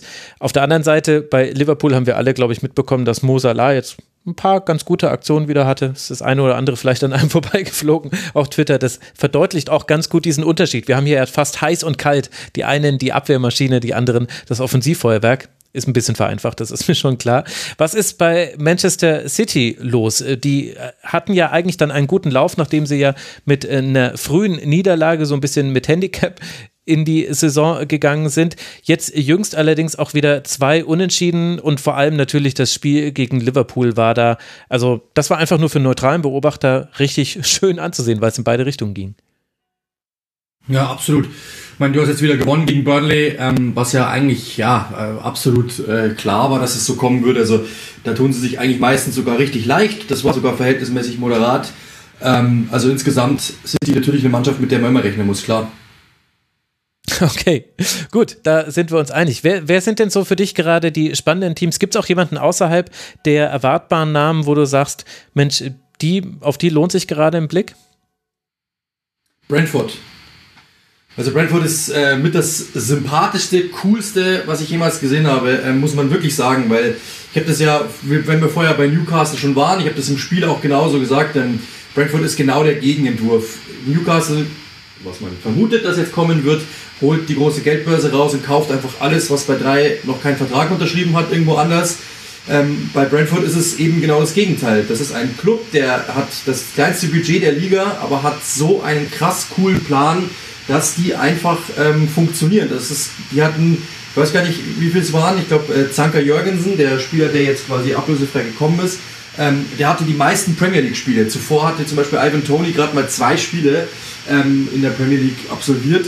Ähm, und das sagt ja schon eine Menge aus. Sehr unerfahrene Mannschaft, aber durch dieses System, durch diese Art und Weise Fußball zu spielen, die ganz anders ist als beim Rest der Liga, kommen die irgendwie dort sehr sympathisch rüber, mit sehr viel Wucht. Und da ist immer Spektakel und das ist einfach wirklich sehr beeindruckend. Und da, da mal ein Spiel zu sehen, wer es noch nicht getan hat, ähm, lohnt sich auf jeden Fall. Die haben ja auch äh, diesen datenbasierten Ansatz im Scouting gehabt. Das hat uns Uli äh, schon erzählt in Ligatur Nummer 1. Wenn du jetzt sagst, äh, der Fußball unterscheidet sich so deutlich, kannst du das an zwei, drei Beispielen erklären? Ich habe äh, mit einem ähm, Scout telefoniert aus England, ähm, der das ganz gut auf den, auf den Punkt gebracht hat. Die versuchen wirklich einfach ähm, das Chaos irgendwie planbar zu machen. Also ähm, es, ist sehr, sehr viele lange Bälle. Sie haben zum Beispiel auch es ist sehr häufig, dass sie sich hinten erstmal verschanzen, warten und dann, wenn es irgendwie geht, sofort nach vorne schnell auszulösen auf Ivan Tony, der den Ball ablegt. Derjenige, der den Ball bekommt, schiebt ihn sofort wieder nach vorne auf die Außenbahn und dann ist der Gegner so überrascht davon mit diesen zwei Kontakten, dass es so schnell geht, ähm, dass diese Mannschaft halt äh, so viel Wucht erzeugen kann, auch mit diesen Spielern, mit dem Beaumont und eben mit Tony, die sehr schnell sind und eben sehr viel Dynamik haben ähm, dass die die Gegner da sehr, sehr häufig überlaufen. Und ähm, kurioserweise, sie haben so mit die wenigsten Abschlüsse der Liga, was echt verrückt ist, und trotzdem mit die beste Chancenverwertung. Also die, wenn die kommen, so im Boxen würde man sagen Konterboxer, wenn die kommen, dann kriegst du so eine gewischt. Hat Liverpool wirklich auch selbst überrascht bei diesem 3 zu 3. Die hatten nicht so viele Chancen, aber die Chancen, die sie hatten, die waren so gut, dass sie wirklich einfach auch fast zu machen waren. Und das ist das Besondere an dieser Mannschaft, dass man immer denkt, ja, jetzt ist der Aufsteiger in seiner Situation, die werden hinten reingedrückt und dann kommen die und wischen dir eine, dass du gerade noch so schaust. Und das ist wirklich so beeindruckend. Die, letzte Viertelstunde, man denkt, die sind eigentlich raus aus der Partie gegen Chelsea und die drücken Chelsea so sehr, dass man denkt, wer ist hier eigentlich Aufsteiger und wer ist Champions League-Sieger. Das habe ich wirklich selten gesehen. Die hatten nochmal drei richtig hochkarätige Chancen, die Mendy alle rausholt. Ähm, und es hätte gut gerne auch 3-1 für, für Brentford ausgehen können am Schluss, wenn die die alle gemacht hätten. Okay, ich habe irgendwie auch das Gefühl, wir haben gerade auch deinen Tipp gehört, wie man sich mal so angucken könnte in der Premier League. Ich möchte das kurz mit einer Statistik unterstreichen. Man muss bei Expected Goals und Expected Points immer sehr vorsichtig sein, aber der Unterschied ist so krass, dass ich sie jetzt doch mal zitieren kann. Nach Expected Points, also eben der statistischen Wahrscheinlichkeit, mit der man Spiele gewonnen oder verloren hätte, eben auf, auf Grundlage der abgegebenen Torschüsse, läge Brentford hinter City und Liverpool auf Rang 3 in der Premier League. Also Das ist die Statistik zu dem, was du gerade beschrieben hast. Ja, einfach, also wirklich sehr beeindruckend. Dazu noch sehr sympathisch, dieses ganze Konstrukt drumherum, wie du es eben gerade schon angesprochen hast, mit diesem Daten, äh, datenbasierten äh, Ansatz. Ähm, Thomas Frank, einer der sympathischsten Trainer der Liga, den wir auch schon getroffen haben, sehr cooler Typ. Also da ist wirklich was am Wachsen und äh, wie gesagt, ohne viel Geld, sondern einfach nur mit, wir schauen auf Daten, wir treffen den Spieler, schauen, wie ist der so drauf. Okay, das könnte ein cooler Typ sein, ich glaube, der will arbeiten, den holen wir. Meistens unterklassig, meistens mit dem Ziel, den Marktwert zu erhöhen, um ihn zu verkaufen und ähm, ja, einfach ins System passend zu sein und ähm, das ist wirklich ähm, etwas, was wirklich Spaß macht, weil die ganz anders sind als der Rest. England wird immer nachgesagt, man kauft einfach nur blind ein. Das ist da überhaupt nicht so. Also ein flammendes Plädoyer für Brentford. Äh, danke dir, lieber Yogi. Eine Liga fehlt uns jetzt noch. Nils Kern, er hat sich selbst ans Ende dieser Sendung gesetzt. Deswegen denke ich, er ist damit klargekommen, dass er jetzt so lange schweigen musste. Nils, warum ist La Liga so schlecht? Ja, erstmal muss ich dich beglückwünschen, Max. Du hast genau die richtige Reihenfolge gefunden, denn bei den internationalen Ligen fallen in Italien am meisten Tore, dann kommt Frankreich, dann England und dann mit irgendwie 2,2 Türchen ist La Liga ganz unten am Schluss. Und das hat verschiedene ich würde Gründe. sagen, dass es geplant war. Purer Zufall. ja, bestimmt, bestimmt. Und ja, das hat verschiedene Gründe. Also einerseits hat, hat La Liga viele Talente in den letzten Jahren verloren. Da freut sich speziell der Yogi drüber. Ferran Torres, Marco Correa, Brian Gil, Sergio Reguilon, die spielen in der Premier League. Auch Superstars wie Neymar, Ronaldo, Messi, Ramos haben ja nicht nur für Spektakel, sondern auch einige Tore gesorgt. Es wurde am wenigsten ausgegeben im Sommer im Vergleich zu den anderen Top-Ligen. Ähm, man hat den, im, im, Schnitt die ältesten Spieler in La Liga. Ja, und irgendwie die große Zeit scheint so vorbei, wo Real und Barca regelmäßig Champions League gewinnen. Jetzt gab es zwar mal den Europa League-Sieg von Villarreal, aber trotzdem ist da irgendwie La Liga auf dem absteigenden Ast und es ja, fallen wenig Tore. Es ist sehr überschaubarer, sehr äh, risikoarmer Fußball. Viele 1-0-Siege, wo lange die 0-0 stehen. Da gibt es zwar immer mal noch ein paar Last-Minute- Tore war jetzt auch zuletzt mal wieder so der Fall, aber äh, irgendwie ist das oft sehr bieder und ja, manche Teams haben gerade mal irgendwie sieben Abschlüsse pro Spiel. Das sind Elche, Cadiz, Levante, Granada. Also auch die versuchen mit ganz wenigen einfachen Mitteln irgendwie Erfolg zu haben, den Punkt erstmal zu halten. Ja, und irgendwie fällt, kann ich da nicht äh, die Rasenfunk-Zuhörer nicht so überzeugen, jetzt regelmäßig La Liga zu schauen. Wobei jetzt nächstes Wochenende Classico und auch noch äh, Atletico gegen Real Sociedad, da auch noch ein Spitzenspiel. Also es gibt schon immer mal vereinzelte Gründe. Ja, das ist natürlich eine Frage der Perspektive. Aber diese Torarmut, die ist schon wirklich heftig. Elf von 20 Teams haben weniger als zehn Tore erzielt nach acht beziehungsweise neun gespielten Spielen. Das äh, geht noch ein bisschen auseinander. Hast du ja auch schon angesprochen. Da gab es verschobene Spiele unter anderem. Jetzt könnte man ja aber auch die Diskussion aufmachen. Vielleicht hören wir da auch ein bisschen zu sehr den Chefredakteur von realtotal.de sprechen gerade, wenn du sagst, ach, es ist alles auf dem absteigenden Ast. Man könnte doch auch sagen, hey, wir haben Real, aber Sociedad, nicht Madrid Madrid auf Rang 1 gerade mit drei Punkten Vorsprung. Wir haben Sevilla auf Rang 3, wir haben Osasuna auf 5, dann Vallecano, über die haben wir schon in den letzten Folgen manchmal gesprochen. Könnte man ja auch sagen, endlich mal wieder eine spannende Liga. Absolut. La Liga hatte ja so gesehen schon im vergangenen Frühjahr den spannendsten Meisterschaftskampf in Europa, nachdem sich dann Frankreich irgendwann verabschiedet hatte, also wo wirklich vier Teams theoretisch noch Chancen hatten. Und auch aktuell wieder La Real ganz oben. Das gab es zwar auch schon in der vergangenen Hinrunde, da war Real Sociedad schon sechs Spieltage mal äh, auf Platz 1. Also aktuell, die, dass die Favoriten mal ein bisschen schwächeln, ist ganz normal. Die haben ja auch noch Verletzte, jede Menge bei Barca, bei Real. Atletico noch nicht so richtig in die Spur gefunden, aber auch die kommen jetzt langsam. Und ja, das nutzen eben andere Teams aus. aus. Ähm, Rayo Vallecano als der Aufsteiger mit 16 Punkten. Die haben jedes ihrer vier Heimspiele gewonnen, sind da absolut ähm, vielleicht so das Gegenbeispiel von dem, was ich eben gesagt habe, sehr überschaubarer, risikoarmer, biederer Fußball. Die machen einfach Risiko, trauen sich was und wenn sie dann doch eins kassieren, dann machen sie trotzdem noch zwei, drei vorn. Also Heimspiele sind da absolute Festspiele aktuell. Ich war selbst schon dabei, habe Falcao gesehen, wie er getroffen hat und wie er gefeiert wurde. Also Rayo Vallecano macht aktuell so mit am meisten Spaß in der Liga. Ist auch sogar noch, wenn man jetzt auf die Formtabelle schaut, die letzten fünf Partien noch ein Pünktchen besser als Real Sociedad. Auch Osasuna da noch mit dabei. Also es gibt natürlich positive Aspekte aus La Liga. ich merke aber schon, die möchtest du klein halten. Das wird hier ganz schnell, das wird hier ganz schnell abgefrühstückt. Wie ist denn das generell gerade die Stimmung rund um die Liga interessiert mich, weil wir hatten jetzt natürlich die große Aufregung. Wir haben auch immer noch, also es ist auch nicht so, dass ich jetzt alles schon beruhigt hätte, weil wir hatten ja nicht nur das Thema Neymar und Mbappé, was unterschiedlich, äh, Entschuldigung, Messi und Mbappé, was unterschiedlich ausgegangen ist, sondern wir hatten ja auch Super League-Pläne, die es immer noch gibt. Wir haben da auch Klagen, da geht es auch frö fröhlich hin und her zwischen UEFA und dem, nicht nur dem spanischen Verband, sondern vor allem ja den jeweiligen Mannschaften. Wird das positiv aufgefasst, dass man gerade wieder mehr andere Mannschaften sieht, die auch Spannung garantieren. Und ich habe gerade das Gefühl, dass es eigentlich bei jedem Spieltag so ist, dass Real und Barca stolpern könnten, weil sie es jetzt auch schon so häufig getan haben. Und das macht ja eigentlich auch was mit dem gesamten Markt, dass man sich denkt, na, die spielen jetzt in Granada, das muss ich mir jetzt gar nicht angucken, sondern gerade weil sie da spielen, denke ich mir, ja, das, das schaue ich mir jetzt mal an.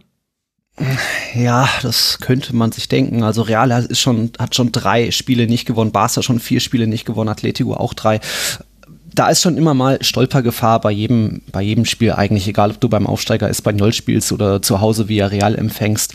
Aber das heißt jetzt trotzdem nicht, dass die Stadien wirklich gefüllt sind. Jetzt war jetzt der erste Spieltag, wo wieder 100 Prozent erlaubt waren in spanischen Stadien. Trotzdem in Vigo war nicht mal 50 Prozent erreicht, im Camp Nou sowieso nicht. Also da ist einfach auch noch ein bisschen, ja, die, die, die Euphorie überschaubar, weil einfach auch das Sportliche vielleicht nicht mehr ganz so spektakulär ist, weil natürlich auch Touristen fehlen in Barcelona, in Madrid natürlich. Die Preise hier und da auch teurer sind. Späte Anstoßzeiten, immer noch Montagsspiele. Jetzt gestern waren es wieder zwei. Also da ist bestimmt die Stimmung noch ein bisschen gedrückt. Aber wenn du jetzt fragst, Thema Super League, ähm, da fand ich es auch ganz interessant, was Yogi eben gesagt hat, Thema Investoren und in Deutschland da eben sehr schnell viel Kritik, viel Widerstand und pauschal erstmal Nein sagen. In Spanien ist das Super League jetzt, wird auch nicht gleich ad acta gelegt oder gesagt, das wollen wir auf keinen Fall. Also auch da sehen viele diese Monopolstellung von der UEFA, würden da gerne was Änderung, ändern. Ähm, und sehen eben auch, dass Spiele wie der Klassiko oder auch wenn es Bayern gegen Barca ist, wird einfach zehnmal mehr geschaut als so ein Alaves gegen, ja, gegen Rayo, was ähm, ja, irgendwo ja nachvollziehbar ist. Also da ist die Stimmung jetzt generell Super League gar nicht so abgelehnt, auch wenn da äh, in den Vorschlägen von Perez und Co. nicht alles äh, fein war. Aber da ist man jetzt generell nicht so abgeneigt hinsichtlich der Pläne und ja, irgendwas soll da ja noch weiterkommen. Na gut, sowas müsste sich halt auch entwickeln. Natürlich, äh, ich kenne jetzt auch, äh, wenn, wenn Osasuna spielt, äh, da kenne ich die Spieler noch nicht so, so gut. Und ähm, ja, aber gut, das ist jetzt ein anderes Thema. Ich will jetzt gar nicht die Grundsatzdebatte aufmachen, auch wenn sich die anderen schon mal alle vorbereiten können. Ich möchte ganz am, ganz am Schluss möchte ich noch einen ganz kurzen Rumflug machen, wie sich die Zuschauerzahlen jetzt entwickeln, jetzt wo die Stadien wieder offen sind. Weil sehen wir ja gerade in der Bundesliga. Also ich habe jetzt gerade zugeschickt bekommen, wie viele Tickets noch für Dortmund gegen Ingolstadt im DFB-Pokal da sind. Also Leute, wenn ihr noch Bock auf Stadionbesuch habt, gerade kommt man ganz gut ins Westfalenstadion. Aber das machen wir ganz am Schluss. Dann lass mal jetzt dann doch über die großen Teams sprechen. Bei Real können wir ja mal beginnen. Drei Punkte Rückstand aktuell. Das, da ist jetzt noch nichts in den Brunnen gefallen und die Leistungen sind ja auch zwischendurch sehr gut gewesen. Wo liegen jetzt dann trotzdem die Probleme, dass es jetzt dann nur zu einem Unentschieden und einer Niederlage in den letzten beiden Ligaspielen gereicht hat? Ja, jetzt wettbewerbsübergreifend hat man sogar die letzten drei Partien nicht gewonnen. Also da natürlich die Presse gleich, uh, das ist schon eine Mini-Krise bei Real nach einem eigentlich erfolgreichen Saisonstart unter neuem Trainer Carlo Ancelotti. Ist so ein bisschen das Offensivspektakel zurück. Man stellt mit 22 Toren die beste Offensive in La Liga. Direkt danach übrigens Rayo Vallecano mit 15 auch spektakulär. Also so schlimm ist eigentlich bei Real alles jetzt alles gar nicht. Sie hatten zuletzt ein paar Probleme, das Tor zu finden. Dieses Debakel gegen Sheriff Tiraspol. Ja, das kann passieren. 0-0 gegen gegen Villarreal ist jetzt auch nicht so tragisch. Eher jetzt die, die Niederlage 1 zu 2 bei Aufsteiger Espanyol.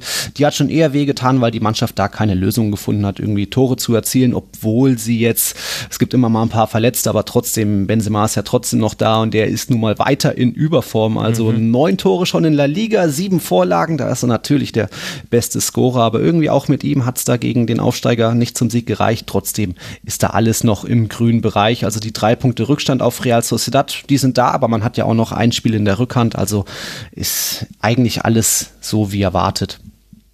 Gut, und wie sieht es beim anderen Madrider Verein aus, bei Atletico? Wie ist äh, da die Gemengelage? Gab es ja jetzt mal einen wichtigen Sieg gegen Barcelona, der ist jetzt allerdings schon eine Weile her, am 2. Oktober war das.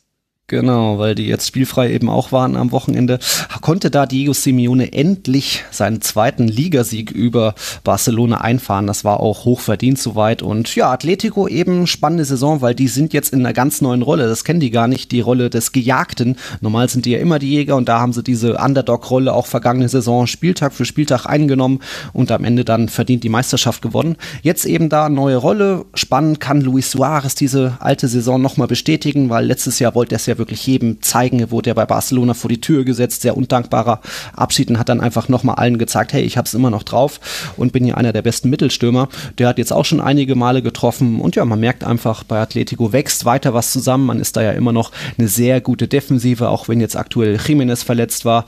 Ähm, das Griezmann-Comeback hat jetzt noch nicht so wirklich funktioniert. Joao Felix wird jetzt langsam wieder, findet so langsam in die Spur. Also auch Diego Simeone hat hier und da noch einige Baustellen Spielen, aber auch für Atletico sind eigentlich 17 Punkte aus acht Partien eigentlich voll im grünen Bereich. Besser geht immer, speziell nach der spektakulären Hinrunde vergangenes Jahr, aber auch ähm, Atletico hat da eben Probleme mit den Länderspielen, mit der engen ähm, Terminplanung und ja, trotzdem ist man da weiter ähm, einer der Kandidaten für den Ligatitel, vielleicht mit Real so die wahrscheinlichsten Kandidaten. Mhm. Und was machen wir mit Barca, unserem Sorgenkind der, der letzten Wochen, der letzten Ausgaben? Ach, Barcelona ist eigentlich alles gar nicht so schlimm, wie es in den letzten Wochen ge gehießen hat. Zumindest Die liegen auf Platz 7, Nils. Das ja, aber, aber, aber jetzt pass ja. auf. Ähm, man hat aktuell 15 Punkte nach acht Partien ohne Messi.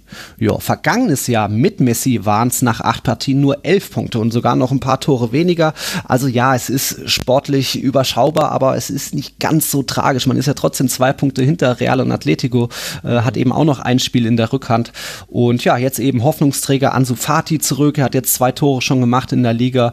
Ähm, traumhaftes Ding eigentlich am Wochenende. Da hat man 0-1 früh gegen Valencia zurückgelegen, am Ende noch verdient 3-1 gewonnen. Auch Memphis Depay fühlt sich wohl beim FC Barcelona, wird, hat da schon die, die Liebe der Fans, hat auch schon seine sechs Torbeteiligung.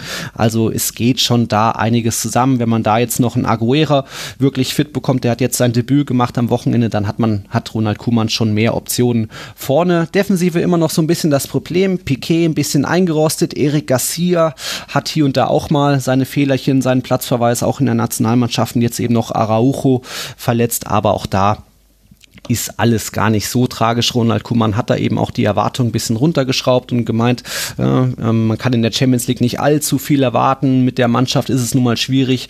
Also hat, man hat den Ligatitel jetzt noch nicht komplett abgeschrieben, aber ähm, die Fans wissen da, glaube ich, schon, dass man jetzt keine Wunderdinge erwarten kann.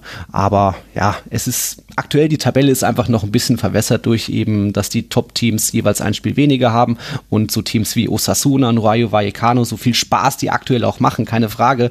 Ähm, die haben eben jetzt auch noch in ihrem bisherigen Spielplan noch keine Top-Teams wirklich gehabt. Also das kommt jetzt in den nächsten Wochen erst. Und wenn sie da auch wirklich gegen Real Atletico Barca zumindest vier Pünktchen holen, dann auf jeden Fall ähm, haben sie ihren Top-Saisonstart bestätigt. Aber so, das wird sich schon alles einpendeln und am Ende Real Atletico Barca und speziell auch Sevilla werden da weiter oben stehen. Und bist da jetzt nur du so entspannt oder spiegelt das auch die Stimmung vor Ort wieder? Denn du hast ja jetzt so nonchalant erwähnt, in der Champions League läuft es gerade nicht so gut. Ja, das kann man so sagen. Also wir erinnern uns an das 0 zu 3 gegen die Bayern. Es folgte ein 0 zu 3 bei Benfica. Aktuell logischerweise Barca damit mit null Punkten Tabellenletzter in dieser Gruppe. Heißt jetzt nicht, dass die sich nicht für die K.O.-Runde qualifizieren, heißt aber, die müssen jetzt auf jeden Fall gewinnen. Also da ist jetzt ordentlich Druck auf dem Kessel ja, Champions League natürlich noch mal was anderes nach diesen auch zwei eigentlich katastrophalen ähm, oder Blamagen schon fast fast gegen Bayern und Benfica.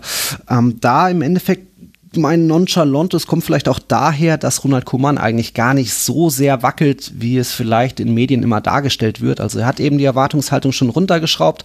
Ähm, Im Endeffekt, Präsident Laporta hat jetzt auch keine, an, keinen Plan B gehabt, weil kein anderer Trainer vielleicht verfügbar war oder weil er nicht ähm, Koeman noch weiter zahlen wollte und beurlauben wollte. Deswegen ähm, wird das irgendwie so weitergehen. Und dadurch, dass jetzt auch ein Dembele bald zurückkehrt und dann ist auch bald Araujo wieder dabei, hat da die Mannschaft zumindest wieder ein ähm, mehr per Personalauswahl. Äh, Petri, wenn der wieder fit ist, Fatih sowieso, wenn der bei den 100 Prozent ist. Aber ja, der Druck ist natürlich jetzt da gegen Kiew.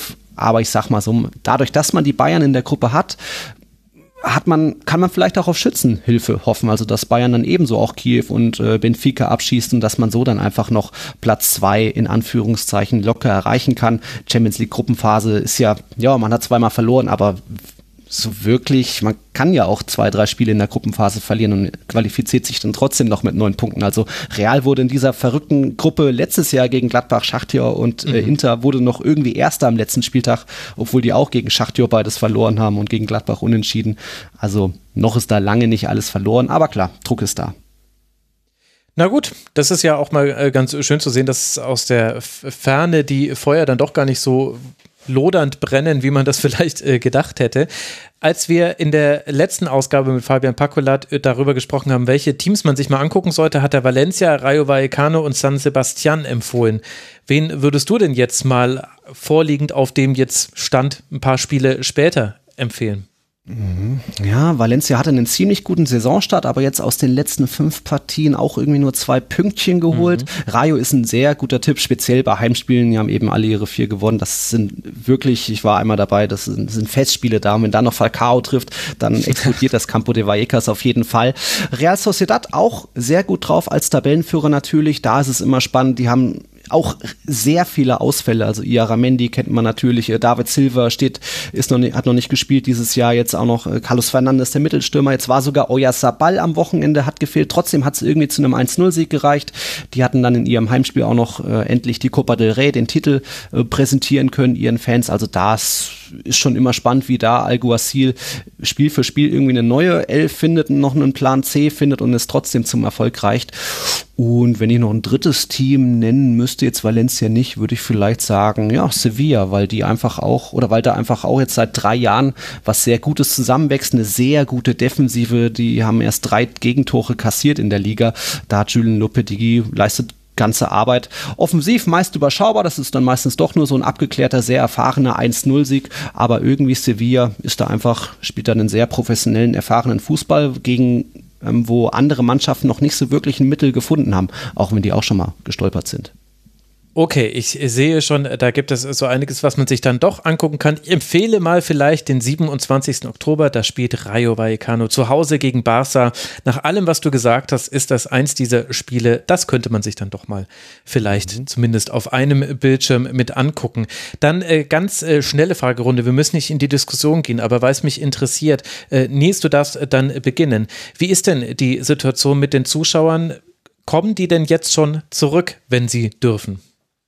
Sie dürfen, 100% sind wieder erlaubt, aber man spürt in Spanien noch sehr einen ähm, Respekt, bisschen Angst vor Corona, vor den Ansammlungen auf Toiletten beim Einlass. Also jetzt im Camp Nou waren es 47.000 von 99.000, jetzt bei Real Sociedad waren es 31.000 von 39.000. Also ähm, es wächst nach und nach, aber es ist nicht so, dass die durch die Euphorie jetzt gleich die Stadien bei 100% gefüllt sind, eben auch durch späte Zeiten, hohe Preise, wenig Tourismus.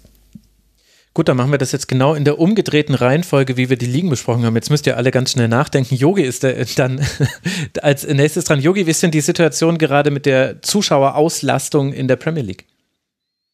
Also wenn ich ehrlich bin, habe ich mich damit jetzt also noch nicht umgekehrt beschäftigt im Sinne von, dass ich irgendwas gesehen hätte, dass ein Stadion leer geblieben wäre. Also ich glaube, der Engländer ist da komplett spaßbefreit und nimmt das einfach an äh, und ist froh, wieder da zu sein und irgendwie sogar habe ich das Gefühl noch frenetischer als davor, weil man es irgendwie zu schätzen weiß. Also mir wäre jetzt nicht bewusst, dass irgendwo ein Stadion leer geblieben wäre oder irgendwo ein Sitz leer geblieben wäre. Ganz im Gegenteil. Mhm. Alexi, wie ist die Situation in der Ligue 1? Ja, ein bisschen wie in England. Man äh, hat wieder 100% Auslastung zu Beginn der Saison und wie vorher schon erwähnt, äh, sind äh, bei großen Vereinen wie Marseille, wie Paris Saint-Germain, die, also das Stadion immer voll. Äh, es war in Marseille am Sonntag in Anführungszeichen nur gegen Lorient äh, so gut wie ausverkauft mit äh, 63.000 Zuschauern. Und das wird auch ausverkauft komplett sein, natürlich am Sonntag gegen Paris. Und das ist auch äh, eigentlich nur in Monaco äh, nicht voll, aber das war noch nie voll. Von daher hat da äh, Corona spielt da keine Rolle. Und wie ist es in der Serie A, Christian? Ja, Italien war am vorsichtigsten, was die Regierungsvorgaben betrifft. Also erst jetzt, am vergangenen Wochenende, durften ähm, zum ersten Mal 75 Prozent rein. Davor waren es bis jetzt 50 Prozent. Die Clubs machen zwar schon lange Druck und wollen endlich auf diese 100 auch wieder kommen. Womöglich mal schauen, vielleicht könnte das dann auch irgendwann im November so sein.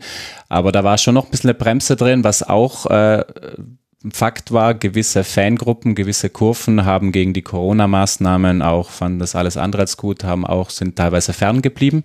Aber es ist jetzt, man merkt schon sehr viel Euphorie, gerade wenn du dir die Mailänder Vereine anschaust, bei Milan ist San Siro ist richtig gut voll, also was möglich mhm. war. Juve auch, Rom, zum Beispiel ganz interessant, viele Clubs, dadurch, dass ja bisher nur 50 Prozent erlaubt waren, hatten gar keinen richtigen Abo-Verkauf, weil mit mhm. 50 Prozent. Und jetzt geht es so langsam los und die Roma hat, glaube ich, innerhalb von wenigen Tagen all die 18.000 aus der Kurva Sud sozusagen einen Mann gebracht. Also es ist schon viel Lust auf Fußball da und die Hoffnung, sorry nochmal bei den Vereinen ist eben, dass man auch bald auf die 100 Prozent kommen darf. Gut, dann äh, danke ich euch allen äh, sehr. Deine Stimme hat jetzt äh, Feierabend, zumindest kurzzeitig. Christian, ich bedanke mich ganz herzlich bei äh, Christian Bernhard, bei Nies Kern, bei Alexi Menüsch und bei Yogi Hebel. Danke euch vieren. Das hat große Freude gemacht. Schön, dass ihr mit dabei wart im Rasenfunk. Dankeschön. Ciao, danke. Liebe Grüße zurück. Ciao, ciao. Ciao. Und dann bleibt mir an dieser Stelle nur noch der Hinweis, liebe Hörerinnen und Hörer, der Rasenfunk ist Werbesponsoren und Paywall frei. Wir finanzieren uns allein über eure freiwillige finanzielle Unterstützung. Wie ihr das tun könnt, erfahrt ihr auf rasenfunk.de slash supportersclub. Und nicht nur wir profitieren davon, sondern auch unsere Gäste, die daraus ein kleines Honorar bekommen. Also bitte unterstützt uns. Ganz herzlichen Dank an alle, die das schon bis hierhin getan haben. Wir hören uns wieder in einem unserer zahlreichen Formate. Bis dahin bleibt gesund, passt auf euch auf. Bis bald bald mal wieder hier im Rasenfunk. Ciao.